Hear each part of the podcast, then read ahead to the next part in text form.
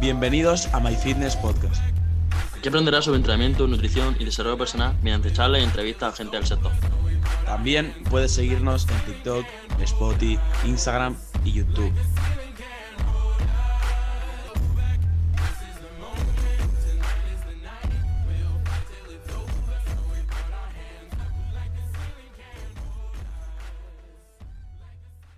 Bienvenidos a My Fitness Podcast, bienvenidos a un nuevo episodio. Ya no me sé el número del episodio en el que estamos, eh, siempre me lo tiene que recordar Alberto, no me acuerdo bien el día. 60 y algo, 8 Sí, 68 creo. Bueno, de todas maneras, en el día de hoy traemos una entrevista.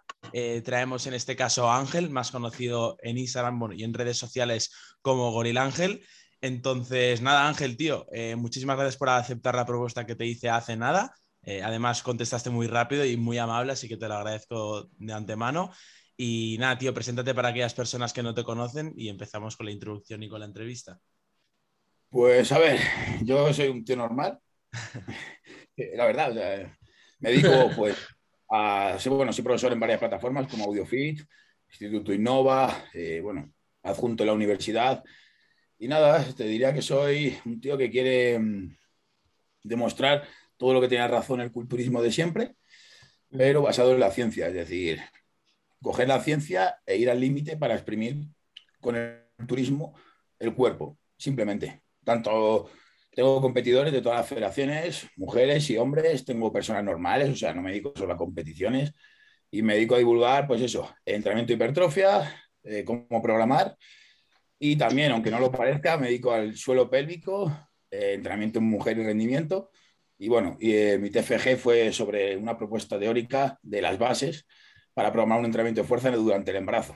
O sea, que toco un Hostias. poco- Soy un friki, por así decirlo. Me gusta aprender de todo y, y saber un poquito de todo, pero mi especialidad es eso, hipertrofia. Tío, ¿de dónde viene, de dónde viene, por ejemplo, este afán o de dónde, cómo empezaste tú, por ejemplo, a interesarte por el mundo del deporte y, bueno, en concreto por el mundo de- del culturismo? Pues mira, eh, yo empecé a entrenar demasiado viejo ya. Empecé ya casi con, bueno, con 18 pasados. Y la verdad que Joven, siempre- ¿eh? Es joven, ¿eh? 18. No, hombre, para... yo quería haber entrado antes. Lo que pasa es que es verdad que eh, aquí en Madrid están muy pesados con las leyes y tal. Ah, es verdad. Entonces te pedían el permiso paterno, no me dejaban mis padres. Y yo hacía artes marciales por aquel entonces. De hecho, pues he hecho karate, kickboxing, boxeo, Thai y MMA. MMA, eh, MMA, karate y boxeo a nivel competitivo. Y la verdad que de siempre me ha gustado. O sea, es decir, de pequeñito siempre quería ser como lo de la lucha libre. Entonces te diría que desde pequeñito siempre quería ser un tío grande, un tío fuerte. O sea, que no es, no es algo de moda, de fitness ni nada de eso. Y en, en ese entonces empezaste con 18, estamos hablando de qué año? Pues hace 10 años justo. Hace 10 años. Hostias, 10 experiencia. años entrenando. Claro, Claro, claro. es algo, es algo que a día de hoy que vemos mucho, que esto yo también lo hemos comentado muchas veces Alberto y yo, de que está muy bien que una persona sepa mucho, pero si aparte de que una persona sepa mucho, tenga ciertos conocimientos, le sumas la experiencia, hace que tanto como atleta que se conozca él mismo, tanto como entrenador, el servicio que pueda dar a otros, que se exprima mucho más, que se maximice mucho más, que yo creo que esa es la clave. Sí, sí, de hecho yo soy, yo soy partidario de eso porque soy de los que dice, vale, la ciencia dice esto, perfecto, tenemos, vale, la evidencia. Ahora, vamos a ver si tienen razón, Claro. porque es verdad que la ciencia está muy bien, pero son marcos muy teóricos, es decir, está hecho sobre poblaciones muy concretas de las que nosotros tenemos que extrapolar unas conclusiones. Eso es. Entonces, es lo que digo siempre, hay que pasarlo eso a la práctica. Claro, porque, porque por ejemplo, es lo que, eh, por ejemplo, mucha gente comenta, que a lo mejor un estudio puede realizarse en personas de, cuya actividad física es, pues digamos, promedio, que pesan 80 kilos y tú intentas a lo mejor extrapolarlo a una persona que es deportista de alto nivel, que pesa 105 kilos y que, bueno, que puede añadir muchísimas más cosas. Por eso. Claro, por eso lo de la experiencia, por ejemplo, tú llevas 10 años entrenando y aunque a lo mejor eh, habrá personas que a nivel teórico pues tengan muchísimos conocimientos, pues quizás eh, experiencias prácticas que a lo mejor tú has tenido durante esos 10 años, tanto como atleta como entrenador, pues esas personas no lo tienen. Y por ejemplo, algo que queríamos preguntarte es que, ¿cómo empezaste, por ejemplo, tú a preparar gente? Eh, porque claro, mucha gente empieza preparando a sus amigos y demás. ¿Y cómo fue que tú empezaste con la asesoría, diría yo?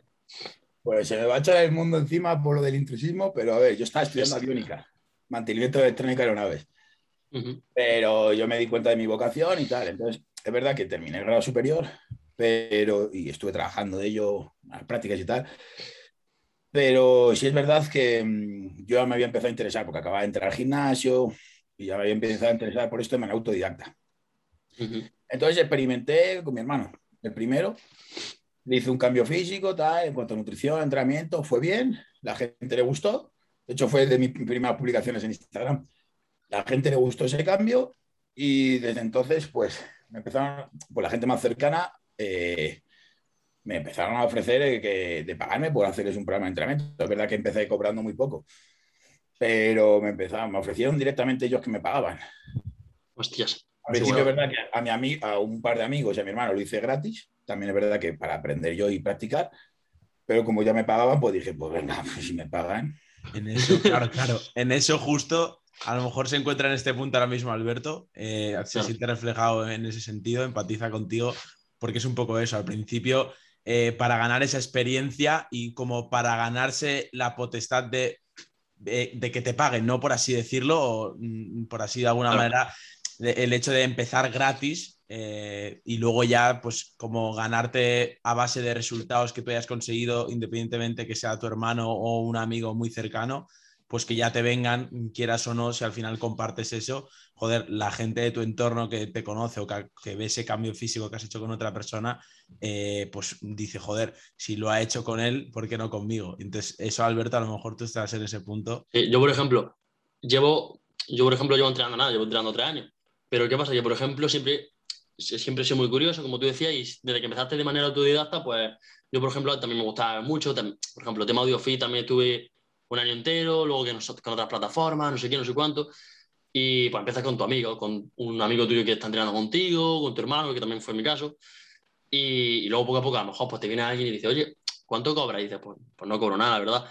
Y, y a partir de ahí ya, pues vas vas progresando y vas pues, cada, cada vez llevando a más gente. Dentro de unos parámetros, porque claro, yo por ejemplo todavía, lo que digo, soy un, o sea, un principiante al lado, por ejemplo, tuya. Y tema, por ejemplo, que hice intrusismo, a mí al principio sí me daba más vergüenza. A ver, yo estoy estudiando CAF, o sea, tampoco hay que te.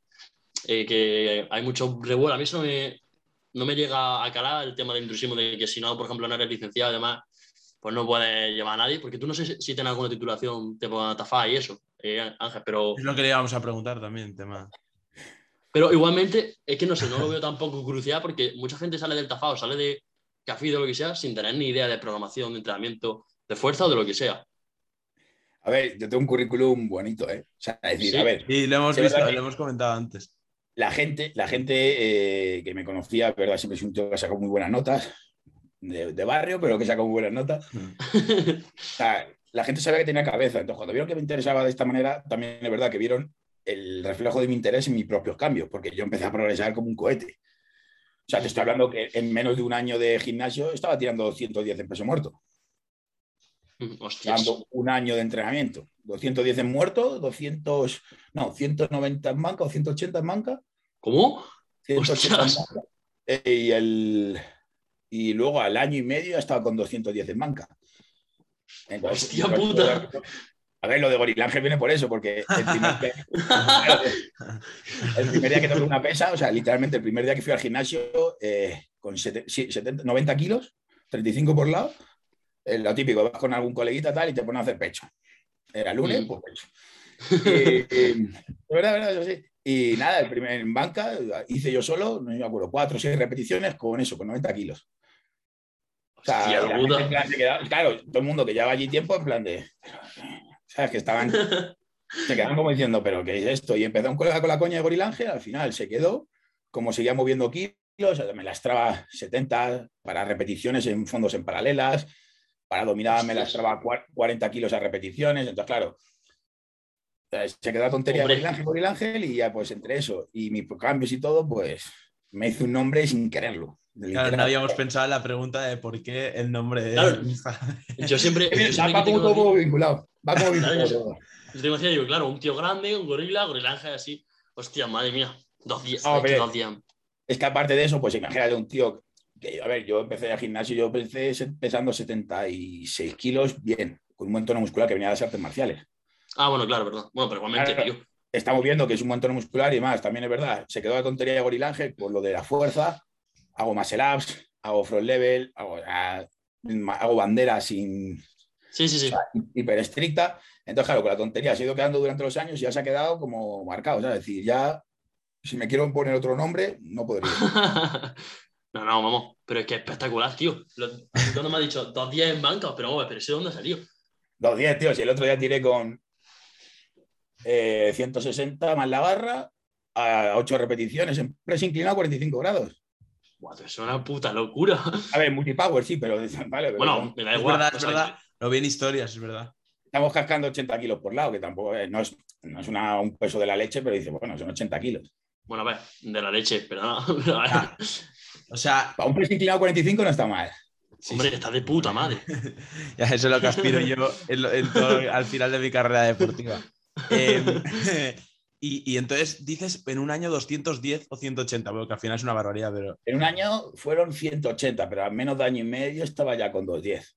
Va, locura. Pues lo de sí que es verdad que progresaste como un cohete, literalmente. Pero sí, sí, pues es que mira, el, cuando terminé que ya dejé de hacer básicos y tal, fue a los dos años de entrenamiento y acabé las marcas con 230 en sentadilla, 215 en banca y 250 en muerto. Hostia, es que 15 kilos de diferencia entre la banca y la sentadilla. buen, buen push. Es eficiente, ¿eh? tío. Buen push. No, no, sí, sí. En, en, banca, no sé por qué. Sí, sí, sí. Hasta la verdad que fuerte en tríceps. O sea, decir, tío, yo me, me lastraba en super serie 90 kilos para hacer fondos en paralelas de, de tríceps.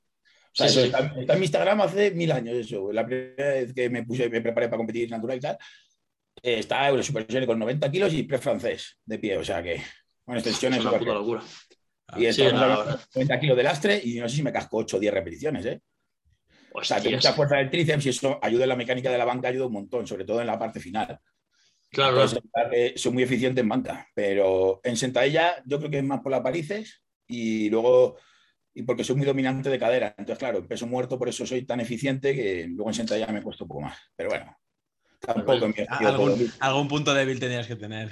tampoco en mi objetivo powerlifting. O sea, decir, va a sonar mal, tío, pero es que me da un poco igual los pesos. O sea, decir, sí es verdad que quiero progresar y obviamente, pero a mí me da igual tirar 260 dilla que... O sea, yo prefiero, yo prefiero meterme 240 kilos en la hack y hacer repeticiones, que es lo que hago. Claro. Pues un poco, ahora que has sacado este tema, eh, es un, algo que no, teníamos, no tenía previsto yo hablar de esa temática, pero algo que se ha hablado sobre todo estas últimas semanas, de que el hecho de eh, no hacerse fuerte eh, no o sea, el hecho de hacerse fuerte no implica, o la consecuencia directa no es una ganancia de masa muscular. ¿Tú qué opinas un poco acerca del hecho de, por ejemplo, eh, centrarte directamente en ganar fuerza? Eh, ¿Eso va a permitir que tú ganes más masa muscular o no tiene por qué? ¿O un poco qué opinas de esto? Porque hay, sobre todo a raíz de un post de X persona hubo bastante revuelo. A ver, de hecho, justo esto lo expliqué hace pues, una semana en el curso del CP de AudioFit. Mira, si tú te haces fuerte, o sea, mejoras tu fuerza dinámica máxima, lo que estás haciendo es mejorar, lo primero, las adaptaciones nerviosas. Es decir, que tú seas capaz de reclutar mejor las fibras y más fibras. Lo segundo, estás mejorando también técnicamente, pero no estás ganando hipertrofia. O sea, es decir, no repercute en que tú mejores tu 1RM en ganancia de masa muscular. Ahora bien, si tú ganas masa muscular, tienes más fibras musculares que puedes implicar para producir más fuerza. Entonces, ganar masa muscular te va a ayudar a ser más fuerte, pero ser más fuerte no te va a ayudar a, ganar mucha más masa muscular. O sea, es decir, si es verdad que a largo plazo, si mejoras tu fuerza dinámica máxima, puedes a lo mejor mover más kilos, pero lo que te digo, si tú estás mejorando tu 1RM, 2RM, las adaptaciones nerviosas a un 8RM o 12RM, que es lo que te da eh, las adaptaciones, mm, bueno, son los rangos de repeticiones más no, no tiene tanta transferencia. Sí. Porque como tiene mucha tecnificación, tiene mucha, tiene mucha, eh, eh, bueno, tiene un, gran, una gran importancia todas las adaptaciones nerviosas, toda la conexión nerviosa, la transmisión de impulsos, entonces no tiene una relación directa. Vale. Yo pienso, o sea, yo pienso que no, eh, y la ciencia también me da la razón, o sea, no es que me, No, no, total. Yo lo que me refería, o sea, mm, hacerte fuerte dentro de un rango de repeticiones de lo que entendemos como y que se ha visto que es óptimo, pues de entre 6 y 15 eh, repeticiones. Ahí me refiero a hacerte fuerte, ahí no uno. Pero es otro concepto. Eso es, eso es, sobrecarga progresiva. Vale. Claro, Es decir, ir aumentando la carga con la que trabaja para ese mismo rango de repeticiones para un mismo ritmo. Claro, Entonces, eso es sobrecarga progresiva, no es hacerte más fuerte. Bueno, hombre, sí, es hacerte más fuerte porque obviamente vas a mover más kilos, pero no es hacerte más fuerte en el concepto que entendemos. De powerlifting y demás. Sí, sí, pues sí, quería, quería decir eso. Sí, obviamente, pero lo que te digo, a mí es verdad, al principio vas a subir mucho los kilos, pero luego cuando estés manejando a 8 o 12 repeticiones, 160, por ejemplo, un prepanca, estoy manejando 160, 170 kilos, ya progresar de 170 kilos a 180 supone mucho, ¿eh? Sí, no es lo mismo de 100 a 120 o de... Claro, pero porque... Y es verdad que te puede beneficiar ciertos mesociclos de adaptación de fuerza, pero sinceramente, yo hace que no hago menos de cuatro repeticiones. La vida. Y ahora que lo mencionas, tío, ¿qué, opinas tú, por ejemplo, de los mesociclos de fuerza que, para hipertrofia? O sea, me parece muy buena opción, sea, decir, no voy a mentir, me parece muy buena opción porque te van a servir para desadaptarte del volumen, porque obviamente si trabajas mucho más, con una mayor intensidad, disminuyes el volumen de entrenamiento. Entonces te va a seguir, te va a servir para conseguir adaptaciones nerviosas que te van a venir muy bien, para mejorar el reclutamiento, para mejorar patrones motores, te van a venir muy bien. Ahora, también muy bien de cara a seguir progresando luego en hipertrofia, es decir, un mes, dos meses de fuerza para luego seguir. ¿Por qué? Porque lo que estás evitando es hacer una descarga, porque estás haciendo esos dos meses de descarga de volumen, pero estás aumentando la intensidad, con lo cual estás mejorando en ciertas adaptaciones que pueden repercutir también en la hipertrofia. Pero en realidad lo que estás es buscando eh, mejorar en hipertrofia. O sea, tú utilizas el mesociclo de fuerza para seguir progresando en hipertrofia. Ganancias de masa muscular, eso es. Sí, sí. Claro, no es tu fin, no es, hombre, si quieres el powerlifting, sí, pero tu fin no es mejorar las marcas como tal. Claro. Sí, que el fin no es llegar a un día que toque toma de marcas y mejorar tu 1RM. Al final toca. Claro, no, es, el fin. Cuando se utiliza así, no es el fin. Claro, claro. Por norma, ya depende de la persona. O sea, vamos a hablar, estamos hablando muy general, pero. Hmm, eso es. Sí, sí, sí, totalmente. Y un poco. Comenta, comenta, Alberto, dale. Nada, que justo que quería comentar que, por ejemplo, no sé quién del, bueno, del mundo aquí, no me gusta llamarlo fitness, pero bueno, del, del mundo de entrenamiento español, no hace, hace no mucho hizo un bloque de fuerza con. En Eco. Coño, en Eco con, con Víctor, creo que fue con, Víctor Rubén, creo. Claro, claro. Y digo, al fin y al cabo, tú, por ejemplo, ¿lo sueles utilizar con, tu, con la gente a la que llevas? ¿O, por ejemplo, suele ser en casos mucho más específicos? Es que la gente a la que llevo le da igual los pesos que muevan, ¿eh? ¿Sí? A, ver, tengo clientes muy variopintos, es verdad. Pero yo le digo a un tío, tienes que mover 200 en manco, tienes que mover 180 y el tío me dice, si me da igual. O sea, ¿por qué? Yo le programo estímulos. Entonces, dependiendo de la persona, pues un día va a tirar un peso, va a tirar otro. Siempre, obviamente, les planeo de carga que vayan siguiendo, lo que digo, una, sobre, una sobrecarga progresiva, mejorando. Pero lo que hago es, para no tener que hacer esa mm, descarga con entrenamiento de fuerza, porque tampoco les interesa a la mayoría, lo que hago es jugar con ondulaciones del volumen. Con ciertos clientes sí les hago mesociclos específicos de fuerza, porque cada X tiempo me dicen, mira, apetece entrar un poco más intenso, más fuerte, tal, no sé qué. Se lo hago. Sí, pero no quizás porque tú, porque tú creas que es mejor, sino porque simplemente te lo piden. Es, es, una, es una herramienta, o sea, decir, tú puedes ondular el volumen.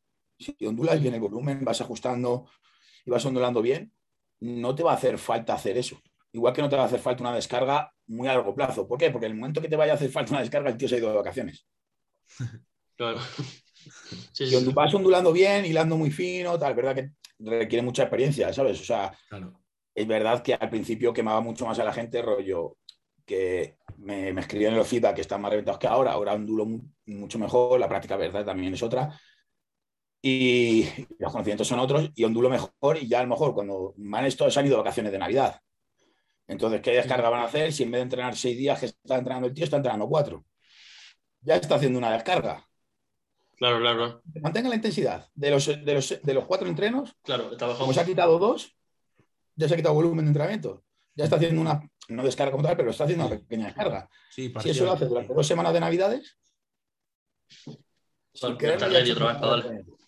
Eso es. Sí, sí. un poco hablando en relación. No, comenta si vas a decir algo de Ángel.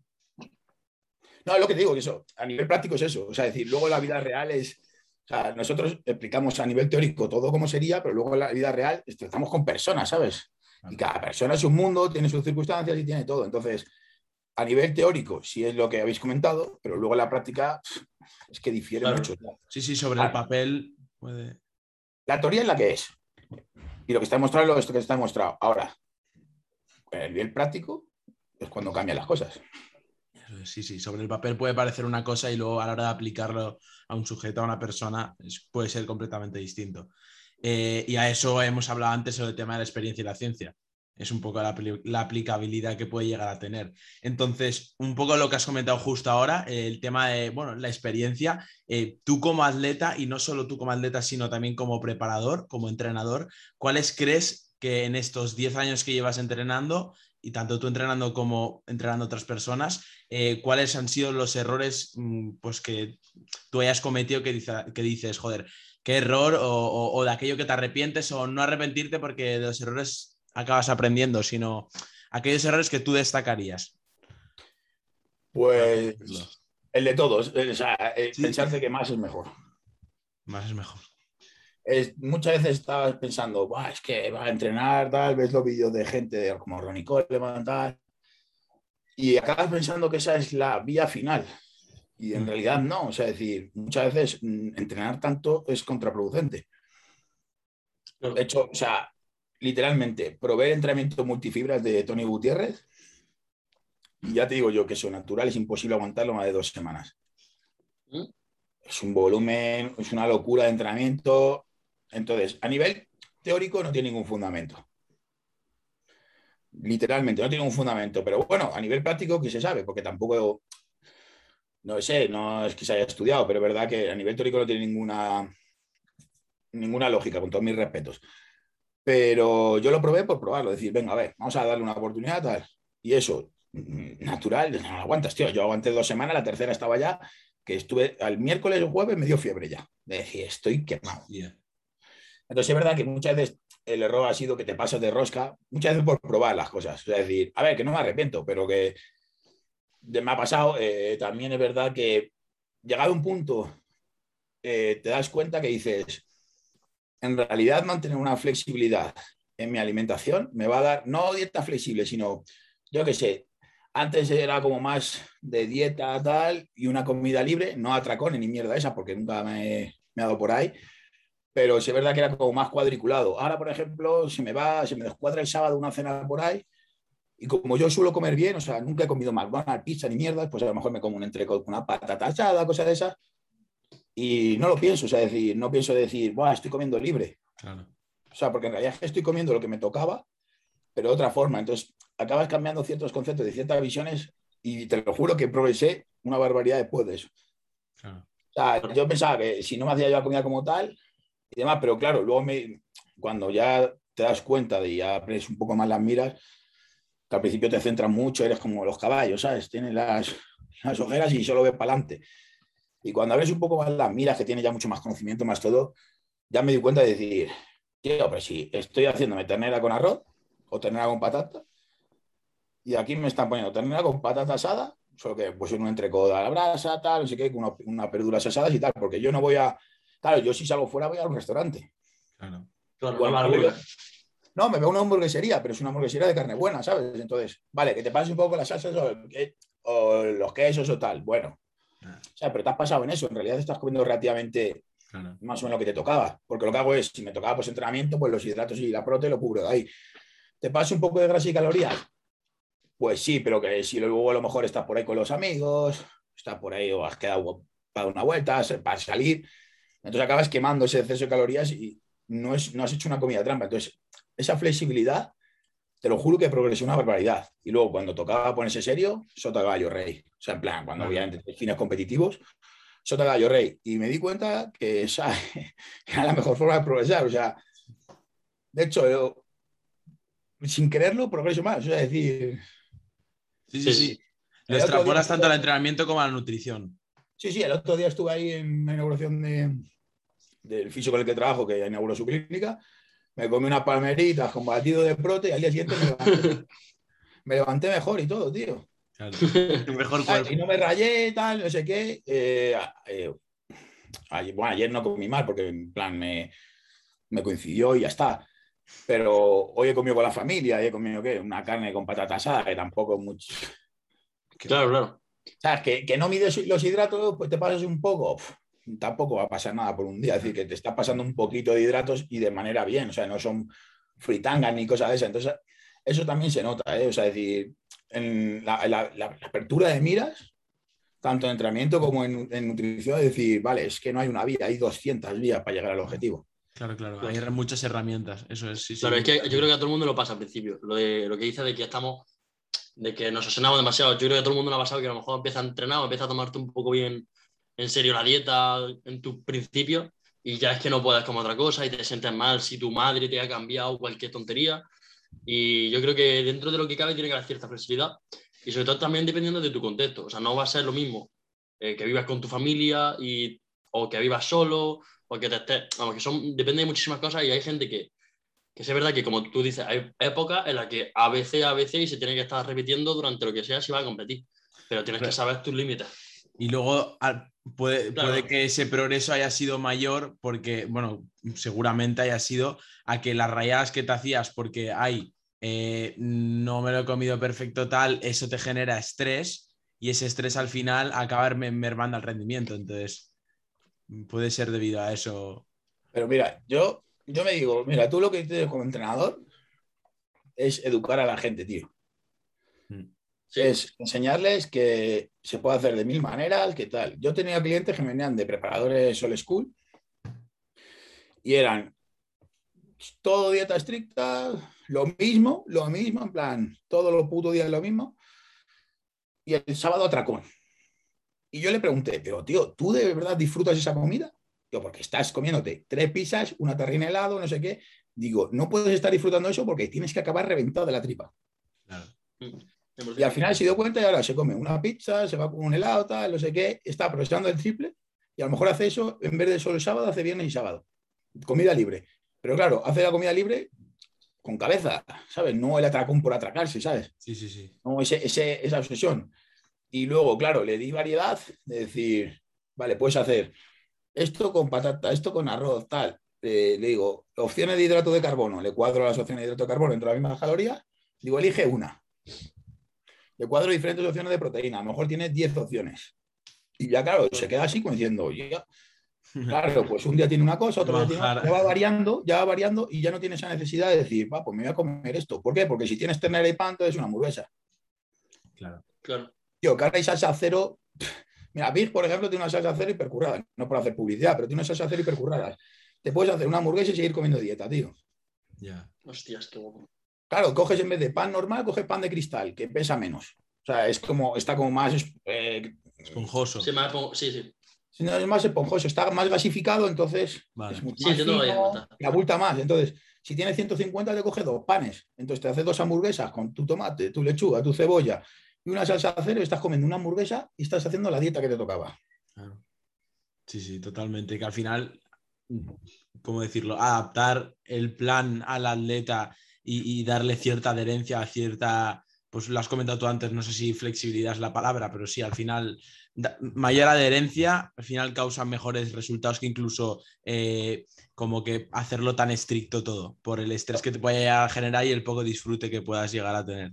Que estamos, tío, estamos ahora en una época que, que, bueno, los- yo ahora, vale, yo tengo ya una edad, suena mal, pero verdad, tengo una edad, pero los chavalines que vienen ahora, tío, o sea, tienen la mayor facilidad para hacer, para vivir del fitness, tío, y comer bien, con todas las facilidades, tío, si es que ahora tienes 200.000 opciones de fitness. Yo cuando empecé, estaba la arena y la harina, fue la arena, perdón, la harina de avena y de tres sabores contados. Y dices, claro. vale, cuando empecé, cuando empecé yo te estoy hablando de 10 años. O sea, lo que ha evolucionado en tres años aquí, la nutrición deportiva es una barbaridad. Me lo decía un culturista, un culturista de, allí de mi gimnasio donde entreno, y que es la leche el tío. Está hiper fuerte, tal, pero claro, muy old school. Sota gallo rey. Pues el tío escucha, atiende tal. Le dije que había otra manera de ver, sigue siendo con su mentalidad old school, pero ya está un poco más abierto. Y el tío lo dice, dice, joder, dice, qué envidia ahora qué tal, no sé qué. Le digo, pero si tú lo puedes hacer ahora sí. Dice, joder, pero en mi época, si me llegas a tocar estas cosas, tal, y digo, pues sí, tío, no nos damos cuenta de que tenemos la facilidad para comer bien, que antes no tenían, Claro. no se sabía. Antes sí, no salían del pollo arroz, pero porque no sabían que eh, tú comías pan y era lo mismo. No sé, no sé. Sí, sí, sí, totalmente. Muy Claro, bueno. o sea, cuadrando las calorías y los macros y tal, comías pan y era lo mismo. No se sabía, no se tenía esa certeza. Buah, Igual que antes afirmaban que la merluza afinaba la piel, que no, la merluza no afina la piel, es una. No, te lo juro. Y, tú- y claro, tú te paras a entender, es lo que te dije, por eso, tú te paras a entender eh, lo del culturismo con la ciencia y le das las explicaciones y dices, no, la merluza no afina la piel, lo que pasa es que la merluza tiene una densidad calórica muy buena, es decir, tiene muy bajas calorías, entonces te puedes permitir mayor cantidad de merluza para una misma. Entonces, claro, si tú quieres conseguir 25 gramos de proteína, son 125 de merluza Claro, y de pollo serían 100, con lo cual estás comiendo 25 gramos más. Claro. Pero en más calorías-. Claro, pero en calorías es menos que el pollo. Entonces dices, vale, al cómputo total, si solo comes merluza, te quitas el pollo de esas comidas, al comiendo la misma proteína, estás comiendo menos calorías. Con lo cual estás aumentando el déficit. No es que afinase la piel, es que estaban aumentando el déficit y no, no sabían ni, ni que lo estaban haciendo. claro. Porque no, no contaban ni las calorías, lo hacían con alimento. En plan, Sí, ahora a día de hoy el abanico de opciones obviamente es mucho más amplio que hace. Claro, pero tú te, das el- tú te pones a, como te he dicho yo, te paras a entender cómo hacían antes, el por qué lo hacían, y le buscas la explicación y te das cuenta que muchas cosas tienen explicación. Claro. O sea, que no lo hacían porque, hala, porque sí, ¿sabes? Sí, sí, sí. Y tío, por ejemplo, ahora que comenta el tema, que, que comenta, por ejemplo, bueno, todo lo que sea, por ejemplo, se ha avanzado. Ahora mismo hay muchísimas, y tú has comentado que están en algunas plataformas, bueno, eh, de enseñanza o como la quieras llamar, como por ejemplo AudioFeed. Plataformas como por ejemplo AudioFeed, o bueno, no sé si, bueno, la gente que no escucha tipo en FAF o muchísimos No, cursos que hay que son brutales. Y tú, por ejemplo, antes no tendrías, ni- no sé tú cuando empezaste, cuando empezaste qué recursos habría, más bien poco diría, pero es que ahora mismo, a golpe de un clic, tienes información por todos lados, podcast gratuitos, tienes eh, blogs también gratuitos, que no, si tienes acceso, por ejemplo, a escucharnos a nosotros ahora mismo por Spotify, seguramente también tienes acceso para meterte en cualquier página web, meterte en cualquier canal de audio feed y demás, y tendrás acceso a saber como mínimo la base de nutrición, entrenamiento, psicología deportiva o de lo que tú quieras, ¿sabes? Básicamente. Antes tenías, mira, Scope, Foro Coches, Press and Pull y tres cosas más. Sí, Foro Coches, a ver, que Foro Coches hay foro de, to- de todos los tipos, Claro, claro. pero la mayoría de información estaba en inglés. Ah, eso es verdad, es verdad. Y Eso lo estaba aquí cuando En inglés y de foros. Así que tú verás. Claro, o sea, es decir, había pocas páginas web como tal divulgación, es verdad que algunos entrenadores y tal. José es mayor que yo, o sea, a él le Sí, pilla sí. incluso más. más Sí, eso. sí, te comento. Sí, sí. Claro, pero ahí aprendías, tío. Y es lo que le digo ahora, digo, ahora que no sabe lo mínimo, ¿por qué no quiere? Obviamente, espero que no suene arrogante, pero para estar al nivel de la gente que es profesor en las plataformas, Claro. tienes que ir más allá de lo que puedes conseguir con acceso a eso. Claro, claro. Entonces, sí es verdad que tienes que ir un poco más allá, pero para lo básico, tío, de Manuel de 32 años, que le da igual, solo quiere estar saludable y demás, tiene de sobra con eso. Claro. Y Y me estoy quitando el pan de mi boca, ¿eh? porque me estoy quitando un tío que le podría cobrar. Pero es verdad, Sí, con, con es- con escuchar eso cuando baja el perro, se escucha, yo qué sé, un podcast de El Alimentólogo, eh, un podcast de Enfab. El podcast gratuito hay 200.000. Claro, claro. Sí, sí, 100%. totalmente. Totalmente. Y, y- y hablando ahora que justo ahora Alberto ha nombrado eh, tema AudioFeed, ¿cómo, cómo surgió eh, el hecho de que tú te hayas adentrado en AudioFeed? ¿Cómo, ¿Cómo fue un poco que ahora er- seas profesor de AudioFeed y hayas impartido distintas clases dentro de la plataforma? A ver, yo conozco a, o sea, yo por ejemplo conozco a David Marchante hace muchísimos años, antes de que fuese el boom que pegó de Power Explosive. Eh, bueno, iba a congresos y tal, y lo que pasa es que, a ver, eso va mucho con mi personalidad. Yo lo que dije es, "Tío, aquí me toca hacer ver.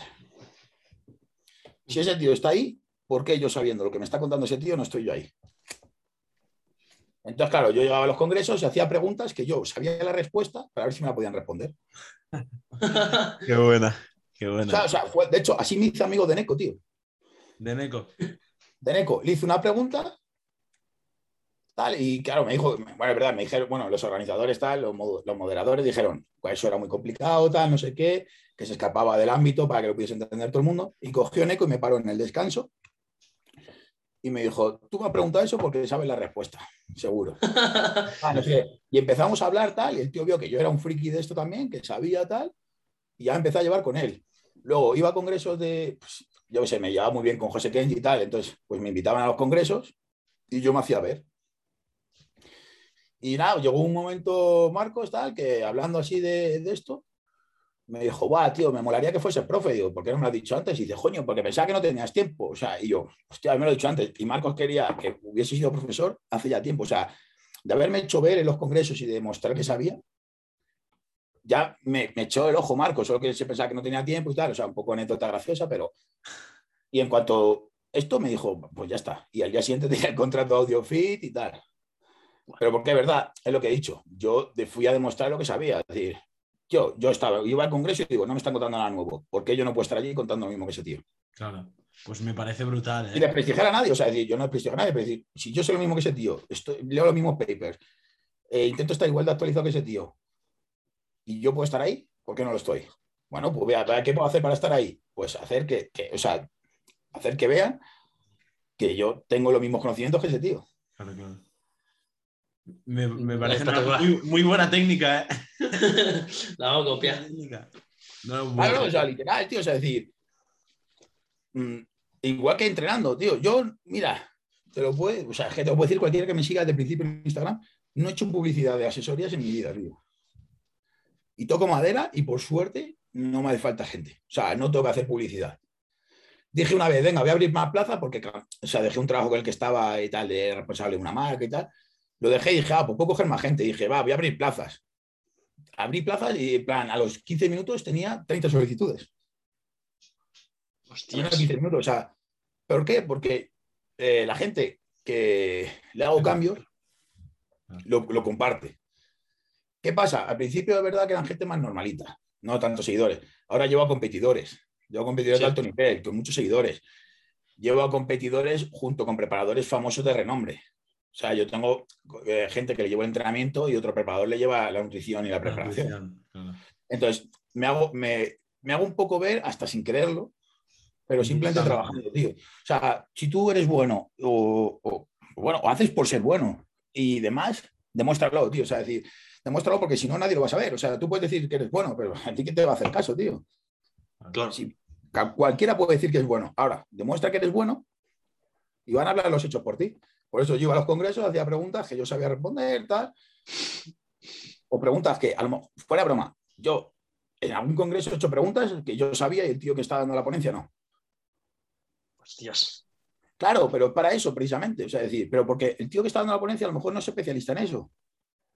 Sí, claro, tú a lo mejor. Claro, es que la hipertrofia tiene muchos ámbitos. Yo, por ejemplo, soy, soy un friki de, de la fisiología, de cómo optimizar pues, las técnicas de entrenamiento avanzadas, me baso en la fisiología, me baso en la nutrición para entrenamiento. Entonces, como ciertas optimizaciones y ciertas hipótesis dentro de lo que está afirmando la ciencia. Entonces, claro, sí, sí. Eh, con eso juego un poco, argumentándolo, y como no digo tonterías, porque no, no digo, va, esto sí, porque sí, tal, porque no, es que el entrenamiento es mejor. No, no, te digo, mira, un entrenamiento puede ser más interesante y te argumento el porqué. Claro, tú, tú, si sabes, dices, hostia, pues este tío puede saber algo, tiene, puede tener razón, tal, ya me das el don de la duda. Te pones a argumentarlo, tal.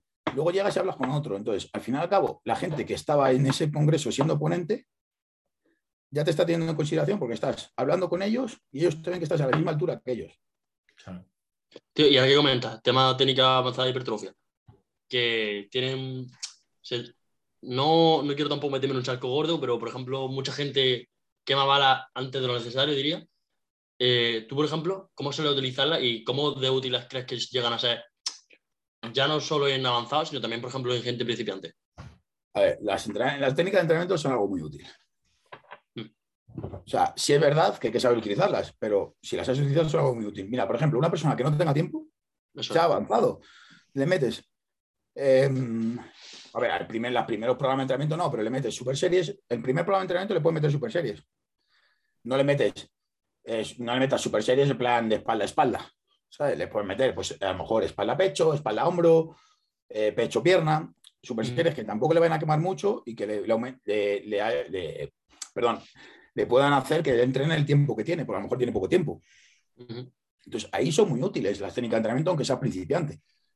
Ahora, si eres principiante y- no tienes los conocimientos, contrata a alguien que te la programe bien, porque si no te vas a quemar. Claro, claro, eso que En avanzado es una herramienta muy útil para meter más volumen sin estar más tiempo en el gimnasio.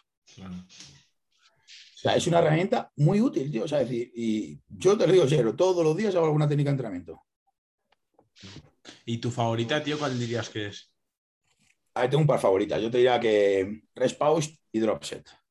Vale. la co- coincido también. Igual. También es verdad que son las que más A ver, vamos a jugar un poco con las de más evidencia. Es lo que digo, las que más evidencia tienen son las new reps, las rest pause y las drop sets. Bueno, los clusters, pero los clusters también están, es verdad, un poco más enfocados a, a la fuerza. Pero esas son las que más evidencia científica tienen. Ahora, hay técnicas que no tienen evidencia científica, pero tienen su explicación. Y hay una que me flipa, lo que pasa es que es una locura, que es las IST. Las IST son 12 repeticiones. a la- Ah, vale. Esten- o sea, en el punto de máxima excéntrica, justo donde, vas a, donde van a chocar las placas. Justo ahí te quedas sin que toquen 30 segundos en el máximo estiramiento. Bajas peso, 12 repeticiones y repites el, estiramiento. Bajas peso al fallo de repeticiones y repites el estiramiento. A ver, es una locura. Ahora dices, ¿tiene lógica? Sí. ¿Por qué? Porque estás acumulando muchas repeticiones efectivas, porque ya son cerca del fallo, y a la vez estás acumulando eh, bueno, estás haciendo estiramientos resistidos que pueden tener, bueno, pueden tener, están apuntando a que pueden tener cierta mejora en la hipertrofia. Claro, tra- el trabajo isométrico.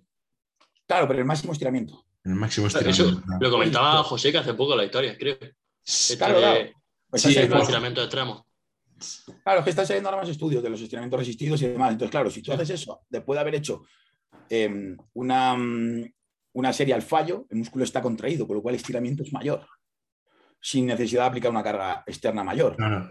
Entonces, claro, estás mezclando, tú la pones a explicarla de manera lógica y dices, hostia, pues tiene sentido. Ahora, no tiene evidencia científica como tal. La- esa técnica no. Lo que argumenta esa técnica, sí, claro, tiene argumento. Las, las repeticiones cerca del fallo, las repeticiones en el fallo, o sea, estilo, estilo rest pause, alargar repeticiones al fallo y estilo drop set, porque es en realidad es una drop set, solo que añadiendo los estiramientos entre medias. Y los estiramientos resistidos tienen cierta evidencia. Y bueno, cada vez más van a tener. Entonces, claro, tú pues, junta la evidencia de lo que compone la teoría de la técnica y dices, ah, pues puede ser interesante, puede funcionar. Claro. Entonces, a mí esa me flipa, la verdad. En extensiones de cuádriceps, ya es una locura. brutal. Claro, pero es lo que te digo, metes una, dos series así. Claro, Claro. De, Y ya no haces más extensiones de cuádriceps. Es decir, yo que sé, te metes una, bueno, te voy a decir mi entrenamiento, una prensa pendular, una hack. Y luego las extensiones, dos series así de IST. Ese es el entrenamiento de cuádriceps. O sea, que no es que me metas 10.000 ejercicios y tal. O sea, cuatro Sí. de prensa, cuatro de hack y dos así. No luego me meto series de 15 de 20 repeticiones en extensiones. No, ahí se queda mi, mi- mi trabajo en, en ese ejercicio. Y de cuádriceps ya termina ahí también. ¿Sabes? Entonces, bien utilizada, no tiene evidencia. No. ¿Tiene cierta lógica? Sí. ¿Vale? ¿Por qué no puede ser útil? Pues yo la introduzco. A mí me gusta, me, me- me- gusta literalmente. Sí, no veo que me, me sea contraproducente. Lo estoy incluyendo y me, me noto mejoría. Pues, tío, adelante. Claro que sí. Pero, tío, ¿no tiene evidencia científica? Que, que esto, por ejemplo, ¿no tiene evidencia científica porque no se ha llegado a estudiar o no tiene evidencia científica que la valide? No, no, no tiene evidencia científica, no se ha estudiado la técnica en sí como Ah, tal. vale, eso es lo que quería saber. O sea, en sí como tal no se no se- la técnica de ST no, lo que pasa es que eh, la- la- bueno, la- los equipos de T-Nation, el Mick Tuminello y Privado, la crearon Sí, sí. y la crearon explicando, argumentando eso mismo que te he dicho yo. Lo de las repeticiones al fallo, estilo Ujú. drop set, Sí, sí, sí. y los estiramientos resistidos. Entonces combinaron los dos y explicaron el por qué, porque el estiramiento es mayor al hacer repeticiones al fallo, tal, entonces acumulas una mayor contracción al volver a hacer repeticiones al fallo, entonces el estiramiento sigue siendo mayor en la segunda bajada. Pues claro, su lógica tiene, pero no hay un estudio concreto de las IST. Vale, eso, eso es lo que, lo que quería saber. Bueno, a lo normal. Claro, ellos, ellos en, el- en la referencia bibliográfica te ponen los estudios de- del fallo como herramienta, de lo interesante que puede ser el fallo muscular para hipertrofia, de los estiramientos resistidos, te ponen esa evidencia, pero no te ponen IST como técnica versus drop sets. Entiendo, entiendo. Brutal. Y ahora eh, vamos, pasamos ya a unas preguntillas así, algo más amenas, más divertidas, entretenidas, que pueden, bueno, pueden estar bastante guays. Eh, y Ángel, tío, nos molaría saber un poco cómo, cómo, es un día a día de Ángel. Un poco comenta cómo es tu día a día o si a lo mejor si varía mucho dependiendo de...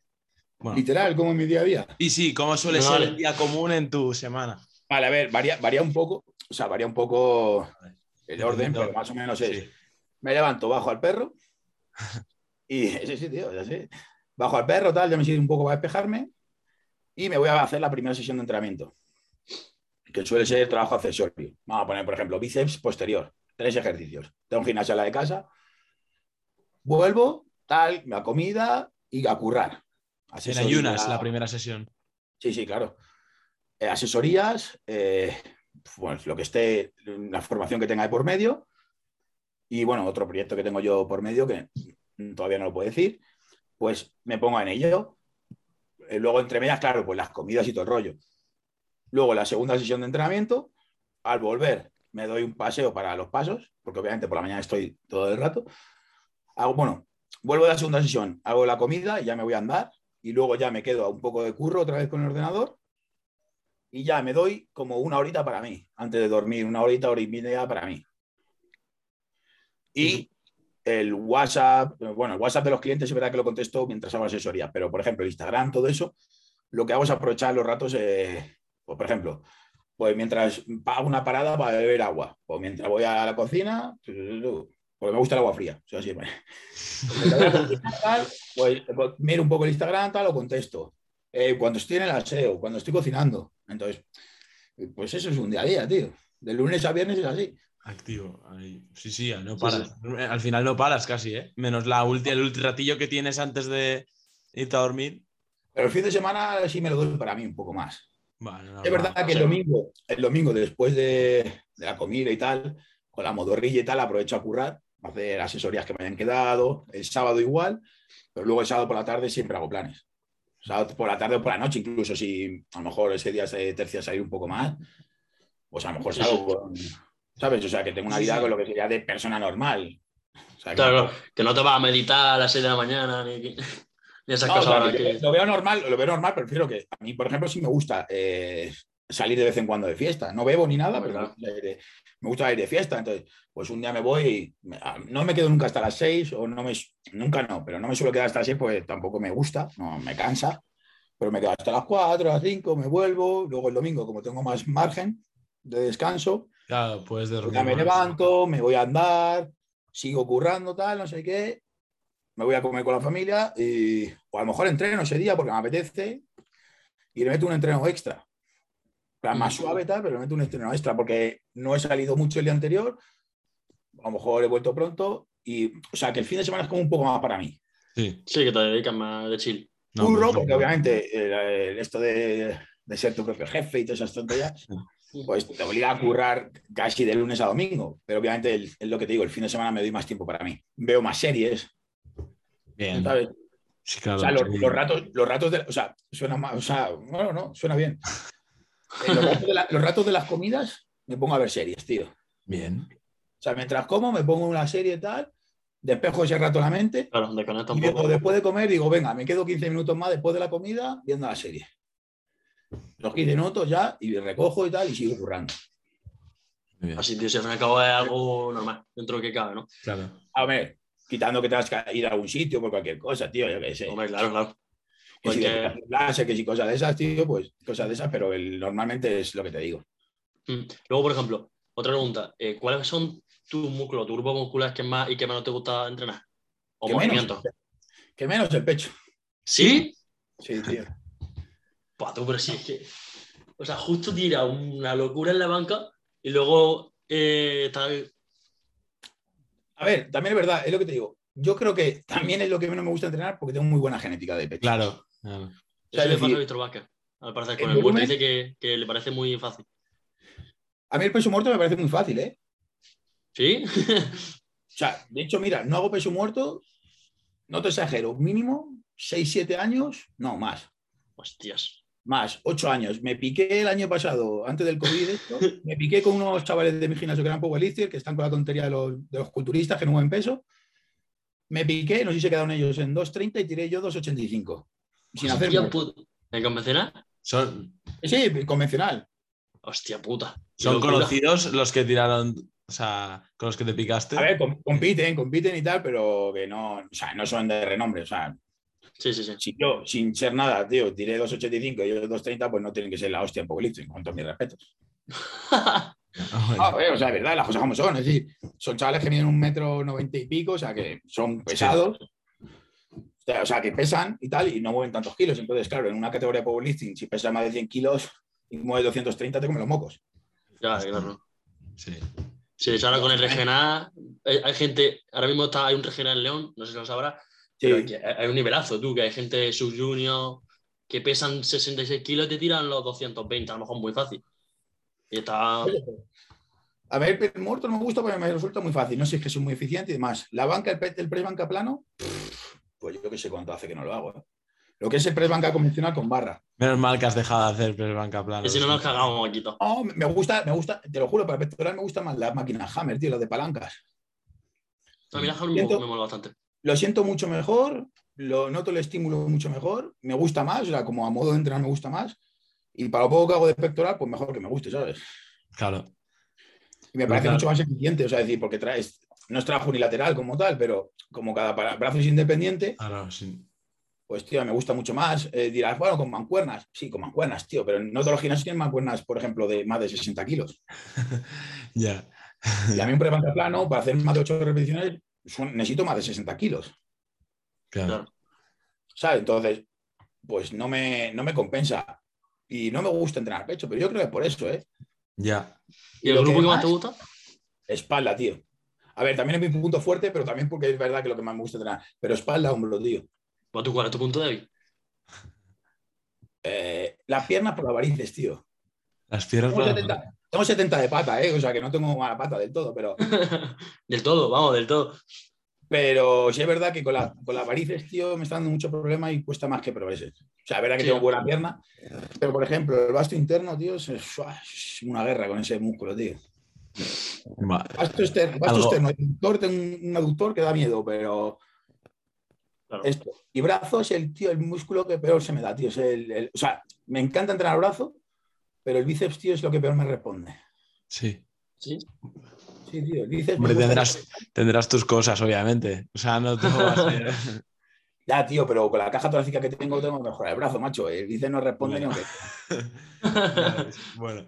Eh, pasando ya a la última pregunta, que tampoco te queremos robar más tiempo y ya llevamos un rato. Eh, así de cara a, bueno, tanto corto, medio, largo plazo, eso como lo veas tú, eh, ¿tienes pensado subirte a una tarima en un futuro, eh, competir en culturismo? Has dado donde duele, tío. Sí, o sea, de hecho, eh, mi intención era competir este año en Classic Physics. Hostias.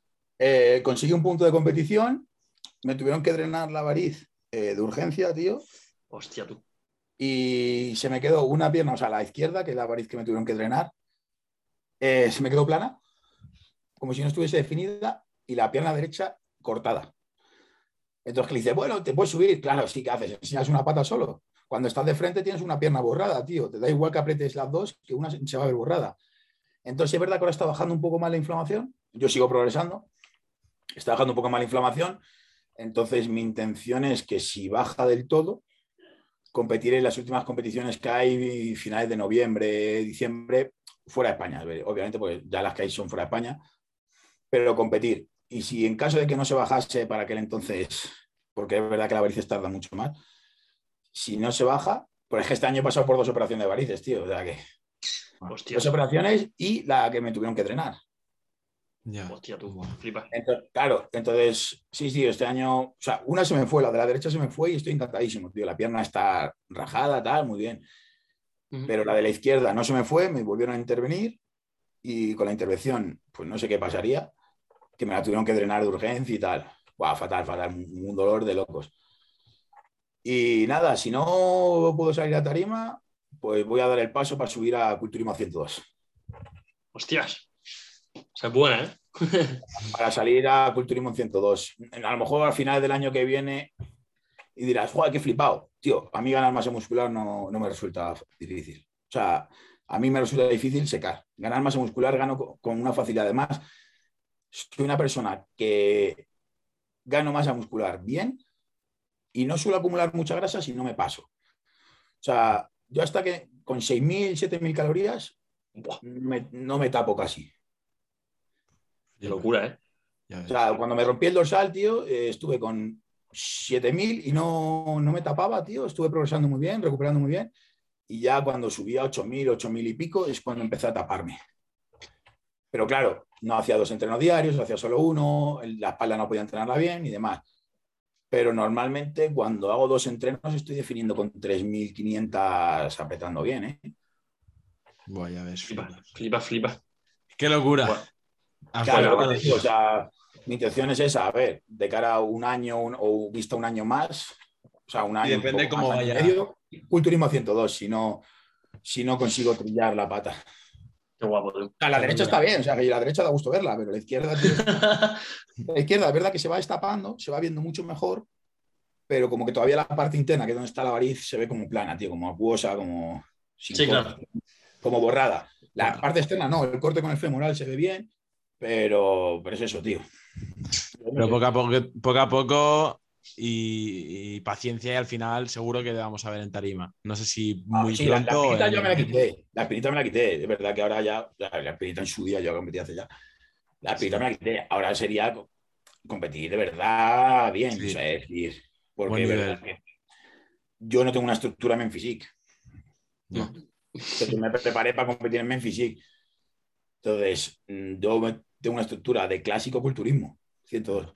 No me gusta el culturismo pesado. No porque no pueda, no, en plan, suena flipado de, va, es que eh, no puede llegar todo el mundo. Claro que no puede llegar todo el mundo a pesar 120 kilos en tarima. Pero aparte, aunque pudiese, no me gusta. O sea, me gusta un culturismo de 102, un culturismo que todavía es bonito, ¿sabes? Con líneas. Claro, o sea, es un culturismo bo- bonito. A ver, mm, a ver, al 90% de las personas no le gusta, pero Pero para gente como nosotros, no, me refiero, es un culturismo bonito, es un cuerpo que son kilos, Sí, con masa muscular, con buenas líneas, formas. Claro, y entonces con mi estatura, si compito en culturismo 102, luego imagínate que se da todo genial, vamos a poner caso idílico. Me hago pro, manteniendo las líneas bonitas, apretando un pelín más, en, en plan, a lo mejor con 101 kilos puedo salir en Classic Physique, Flipas. en pro. Sí, sí, sí. sí, sí, sí. Claro, Un. Un gorila. claro, tío, o sea, que entonces eh, hay margen, tío, en ese aspecto. Sí. No, mi sueño no es ser pro, o sea, no es, por- no es porque pueda conseguirlo y esté sobrado, me refiero, o sea, hay gente que su sueño es ser pro. Yo, mi sueño, tío, es, o sea, a mí lo que de verdad me llena es triunfar como formador, como preparador, como todo. No lo digo en plan menospreciando eso, porque No, no. parece que lo digo como si yo pu- pudiese ser pro en cuanto me subiese una tarima, ¿no? no Cada uno tiene lo suyo. Para nada, pero, o sea, si me hago pro, genial, o sea, sería una locura. Pero que no es mi objetivo como tengo muchos atletas que su objetivo sí o sí es ser pro. Claro. O sea, pues tengo varios atletas que su objetivo es ser pro a toda costa. Mm, El mío, yo tengo otros objetivos. O sea, me gusta, me gusta, me gusta competir, me gusta todo lo que conlleva, pero si no llegas a ser pro, no me faltaría nada en la vida. ¿Sabes lo que te quiero decir? No te va, no Sí. te va de ello. Claro que es un plus y tal. Y obviamente es como, vamos a decir, un, un sueño, pero no un sueño de estos principales, ¿sabes? Es decir, un sueño que si no Sí, sí. cumple, pues tampoco te va un poco igual. Brutal, brutal. Pues eh, dejamos por aquí la entrevista. Eh, espero que te haya gustado. Ángel, espero que te la hayas pasado bien. Que te haya. Sí, nos alegramos mucho y espero que de cara a la audiencia también le, le haya molado el episodio. Así que, pues nada, espero que os haya gustado y nos vemos en la próxima. Un saludo. Chao, chao. Adiós.